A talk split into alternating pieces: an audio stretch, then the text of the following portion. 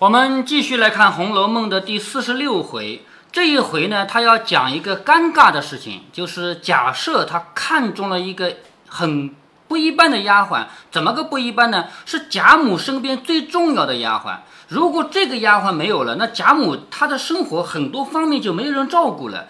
虽然说贾母身边有八个丫鬟了，对不对？但是真正照顾的好的，也就是丫鸳鸯鬟是不一个人。是都没结婚？对呀、结了婚的那就是他们家的叫叫什么？就是通房大丫头，呃，不一定不一定，那个那个是嫁给主人的，就是丫鬟和小厮可以随便配对的，那个就是他们家的婆子了，知道吗？那个不不是不是还没结婚是丫鬟，结婚是婆子？哎，对。这回呢，因为邢夫人啊，她想要帮自己的老公把这件事办成，她的脑子是不够用的，她不知道这件事情会导致什么结果。她把王熙凤喊来商量，王熙凤知道这件事肯定做不成，而且要挨骂的。那王熙凤明知道要挨骂，她当然不会凑上去挨骂啊，是不是啊？那她就说这个是不行。结果呢，因为邢夫人是婆婆，她们两个是有级别不一样，是辈分不一样，所以名义上讲，王熙凤是不可以违拗婆婆的。那怎么办呢？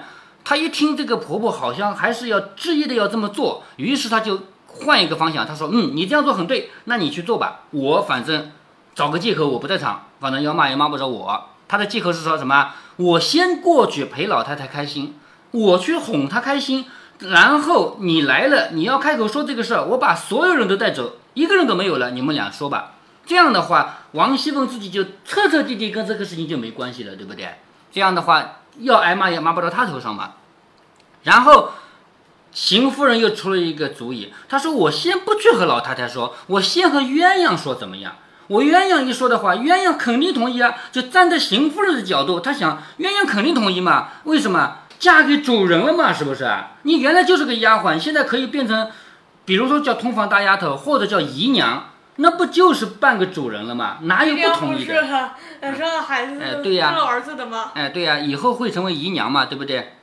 所以从这个角度讲，邢夫人她不会去揣度下面人真正的意图，她觉得这种好事肯定没问题的，所以她就要去跟鸳鸯说。那这个时候，王熙凤她就暗暗想着，鸳鸯这个人素习是个可恶的，所以这个可恶不是我们所说的这个人很可恶，不是这个意思啊，他是讨厌别人的那种人，就是讨厌那些坏人的人，叫可恶的。这个恶是做动词的，不是说我们说一个人很可恶，那是形容词，对不对啊？这个恶是动词啊。可虽如此说，保不严他就愿意，就是先过去了。如果太太过去的话，如果他依了，那没话说；如果不依的话，那太太就是这个邢夫人啊，她肯定以为我做鬼了。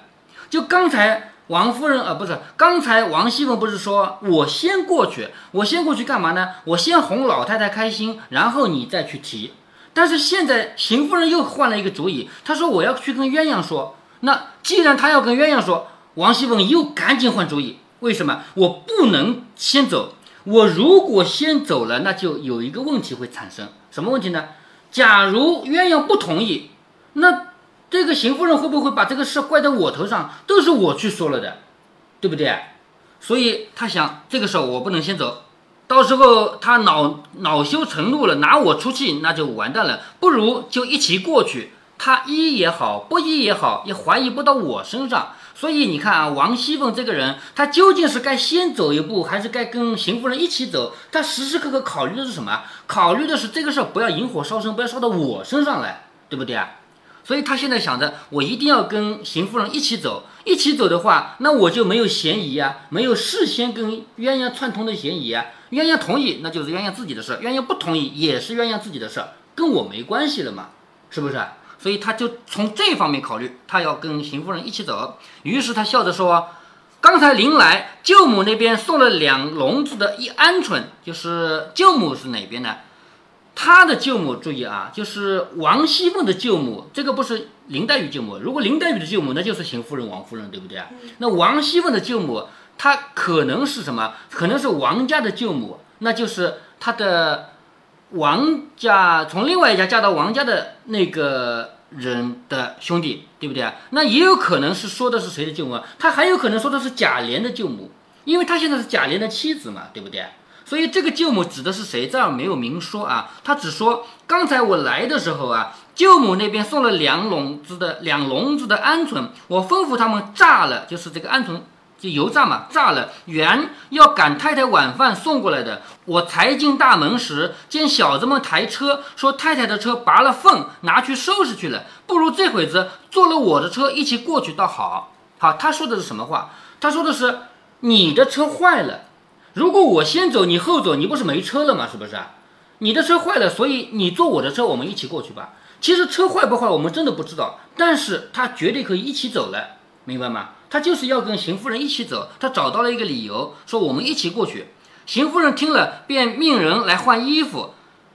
凤姐儿忙服侍了一回。你看啊，邢夫人换衣服，明明有丫鬟，但是王熙凤在场，要帮她一起服务，因为她是儿媳妇，知道了吧？好，忙服侍了一回，娘儿两个坐车过来。凤姐儿又说。太太过老太太那里去，我若跟了去，老太太若问起我过去做什么的，倒不好，不如太太先去，我脱了衣裳就来。你看，又脱身了。明知道这趟去要碰钉子的，我绝对不可以跟他一起去。所以他说，如果待会儿老太太问我是干什么的，我还真不好说。你先去吧，我去脱了一件衣服就来，就找了一个借口，就让邢夫人独自去脱衣服的借口。对呀，因因为要换衣服嘛，是不是？就找了这样个借口，让邢夫人独自去面临这个碰钉子的事情。邢夫人听了有理，便往贾母出来，和贾母说了一会闲话，便脱便脱。不能等换换完衣服再走。就是因为不想当面在那里，万一贾母生起气来一骂，不是在场的人都倒霉吗？他骂的时候，你们每个都是坏人，这样骂就倒霉了嘛？我不在场就是好事儿，是不是？这是怎么说圆呢？啊，说圆，我待会儿脱了衣服再过来嘛。是不是这样？只要错开来就可以了嘛。邢夫人听了有理，便自往贾母处和贾母说了一回闲话，便出来假托往王夫人房里去，从后门出去，打鸳鸯的卧房前过。好，邢夫人假装是要往王夫人那去，但是从后门一出来啊，她没有往王夫人那边，她往鸳鸯的卧房前过了。只见鸳鸯正坐在那里做针线。见了邢夫人，忙站起来。好，这是丫鬟见到主人的身份，就是你来了，我赶紧站起来，对不对？邢夫人笑着说：“做什么呢？我瞧瞧，你扎的花越发好看了。”一面说，一面便接他手里的针线瞧了瞧，只管赞：“好，好，这个做得好，是不是？”放下针线，又浑身打量，你看，盯着你上上下下看，那这个就看出问题来了。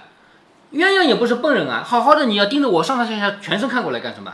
对不对？这就是帮一个男人去物色他的老婆或者小老婆，得全身上下看看这个人长得怎么样，什么东西。虽然平常够熟的了，但是要做老婆还不一样嘛，还得再看看嘛。好，盯着他上上下下看，这里作者描绘了一下鸳鸯的外貌。整本书写到这里四十六回了，鸳鸯出场这么多次了，没写过外貌。对不对？嗯，因为他是个次要角色，但是在这里他是个主角。我前面有没有跟你谈谈到过《红楼梦》的整本书主角是宝黛钗，但是每一回的主角不一定，是不是啊？在这一回里，主角就不是宝黛钗了嘛？就是我记住我，那所有重要角色都会有一个哈，嗯，都，哎，有独立的传啊。后面有些章节是啊这个，这一回就是鸳鸯的传嘛。嗯知道吧？后面像探春啊、惜春啊这些都有独立的传，就是某一个章节、某一回就是他的故事。我想，嗯嗯，四太子做千金一笑是晴雯的传吧？哎，对对对，那是晴雯的传。好，这里重点描写一下鸳鸯啊，说穿着半新的藕荷色的绫袄，藕荷是什么颜色呢？藕的那种颜色，就是有点白的，知道吗？就是浅绿，浅绿那个藕哪有红的？你见过红的藕吗？不是浅绿色的吗？是吧？有点白的，藕荷色的绫袄，这个袄是外套，绫是它的材料啊，绫就是那种绫罗的绫啊，是吧？青缎掐牙背心，好，外面穿了一个背心，下面是水绿的裙子，绿色和水绿色，水绿色应该是哪一种绿？你能想象出来吗？呃，比较淡的绿。哎，对。水绿色的裙子，丰腰削背。好，丰腰，前面我讲过丰腰了吧？丰腰桥，还记得为什么叫丰腰吗？因为，呃，中间窄，然后两边宽。哎，对，细嘛，那个腰细，所以这个鸳鸯它是个蜂腰，它是个细腰，削背它这个背啊，这是跟刀削过一样，是它样子就是仪表不错啊。削过的背是，嗯，削过就是直的嘛，平的嘛，知道吧？蜂腰削背，鸭蛋脸面。这个鸭蛋脸面是什么概念呢？我估计是那种就是小圆脸、椭圆的，不是尖下巴。那尖下巴肯定不叫鸭蛋脸面，是不是啊？那种椭圆脸，乌油头发啊，头发是乌黑的乌油头发，高高的鼻子。有人是不是认为，嗯，不下巴不尖的好看？这个我就不知道了。咱们现在是尖下巴好看，是不是啊？嗯。这古代的审美是什么样子？但是我知道八零年代是圆脸好看。现在大家都觉得这个尖尖的脸好看，但是八零年代不是锥子脸。呃，对，现在是锥子脸好看啊。八零年代所有人的大众这个审美观点都认为圆脸好看，越圆越好看。这个是每一个时代不同的审美。那《红楼梦》的时代我就不知道了啊。两边的腮上微微的几点雀斑，雀斑你见过吗？见过。见过的吧？好，它有几点雀斑，说明什么？说明年轻，因为这个东西只有年轻人生，明白吗？鸳鸯见这般看他，自己倒不好意思起来，心里觉得诧异，就笑着说：“太太，这会子不早不晚的过来做什么？就是你到这边来，你看看我的针线，说嗯，好，好，好，然后就盯着我看。那你究竟是来干什么的？是不是啊？”邢夫人使个眼色儿，跟着人退出。好，本来邢夫人来肯定是有人跟着来的，是不是啊？她不可能说独自一人在外面走吧，总得几个丫鬟跟着吧。所以他使个眼色，跟着人就退出去了。邢夫人便坐下，拉着鸳鸯的手，笑着说：“我特来给你道喜来了。”鸳鸯听了，心中已猜着了三分。就是鸳鸯绝对不是笨的人，你盯着他看这么久，然后说我给你道喜来了，这个事情谁都听得懂，是要给他做媒介绍一个老公，对不对啊？说心中已猜着了三分，不觉红了脸，低了头，不发一言，一句话不说。好，一句话不说，可能有两个原因。在邢夫人感觉不说话就是答应了嘛，是不是？但其实鸳鸯呢，她是不方便说，她心里不愿意，但是她不方便说。她在这个邢夫人面前说：“太太，我不愿意。”这样说也不太好，是不是？所以这个原因才不说的。她一言不发，听邢夫人说：“你知道，你老爷跟前没有一个可靠的人。”这个话说的很搞笑啊！你老爷就是假设，这你也知道的，假设跟前没有一个可靠人。那既然没有一个可靠人，你自己是什么人啊？难道你自己作为他的正妻就不可靠吗？是不是？不管他有多少个妾，他正妻总有一个邢夫人，是不是啊？啊，你自己是不可靠的人吗？这这个话说的就很搞笑，是不是？是吧？但是，那不是因为必须这么说吗？他必须这么说，他在一个下人面前必须这么说嘛。如果是王熙凤开口，会说这么俗的话吗？对不对？说你知道，你老爷跟前没有一个可靠的人，心里再要买一个呢，又怕那些人牙子出来的不干净。什么叫人牙子呢？就是贩卖人口的，就是有的人会拿点小丫头来卖卖。他想要买一个人来做小老婆呢，又怕人家买来的不干净，比如生病的，有流传病，这个遗传呃不是遗传病，就是那种流行病的，那那个肯定是不干净。那有还有的不干净，古代还有一种。如果说已经嫁过人的，他骗你没嫁过人怎么办？是不是啊？在他们眼里那也叫不干净，明白吧？所以就怕那个人牙子啊，就是人口贩子那里买来的不干净，也不知道有毛病，买了来回家三天两天又要什么操鬼吊猴的，这个是骂人的话，说万一买了不干净的回来又要操鬼吊猴的，因满府里要挑一个家生的女儿收了，家生的我前面跟你讲到过，什么叫家生子、家生女，对不对？说满府里要挑一个家生的女儿收了，又没一个好的，不是模样不好呢，就是性子不好，就要么长得不好看，要么性格不好。有了这个好处，没有那个好处，因此冷眼挑了半年。这些女孩子里头，就只有你是个尖儿，就是挑了这么多女孩，就只有你最好，是你是个尖儿，模样儿、行事做人温柔可靠，一概是齐全的。意思呢，要我和老太太讨了你去收在屋里，你比不得外头新买的。你这一进去，进门就开了脸，开脸懂的是不是？进门就开了脸，就封你做姨娘，又体面又尊贵。你看，给他好处了，你只要同意，马上就让你做姨娘，是不是啊？你就跳了几级了，是不是？按理说来了就是个小妾嘛。或者说有可能是通房丫头嘛，是不是？做姨娘不是得生儿子吗？那这个怎么跳跃这个级别，我们就不管他了，是不是啊？反正就是给你好处，你答应不答应？答应了来就有，是不是？就是我把一大钱放在这儿，跟我走，我这钱给你了，就这个意思，是不是？好，这个就是当场就开始放钓饵啊，开始要要说这个话，要把他给收到房里去，说你又是个要强的人，所以说金子总得金子换，谁知竟被老爷重用了你，就是什么意思呢？你这么好的人啊，一般的人我知道你也不肯嫁，那老爷总肯嫁的吧？是不是？一般的人让你嫁，比如说你嫁个小厮吧，你可能不愿意。那嫁给老爷啊，是不是这个意思啊？所以金子总得金子换，你是金子，但是我们家老爷那也是金子，这种可以了吧？这个话听得懂的吧？如今一来，你可随了数日的志大心高的愿了，就是你一向都是志大心高的，那你能嫁给贾赦，那不是随了你的愿了吗？你堵一堵那些嫌你的人的嘴，跟我回老太太去。说的拉着他的手就要走，好，他以为这样一说，鸳鸯肯定答应的，是不是啊？他拉着就要走，鸳鸯红了脸，抖手不行。邢夫人知道他害臊，又说：“这有什么臊的？你又不用说话，只跟着我就是了。就是有什么好害臊的？你去了你不用说呀，我说呀，你跟在我后面就行了呀，对不对？”鸳鸯只低了头不动声。邢夫人见他这般，便又说：“难道你不愿意不成？”若果然不愿意，就真是个傻丫头了。放着主子奶奶不做，倒愿意做丫头，就是你这么傻，让你去做奶奶你不做，你要做丫头是不是？三年两年，不过配上个小子，还是个奴才。就是如果你做丫头的话，你过个两三年，让你随便配一个小子，你不还是个丫头吗？是不是？所以如果说你能够跟着假设做个主子奶奶，那多好的事情。你跟了我们去。你知道我性子又好，又不是那不容的人，什么意思啊？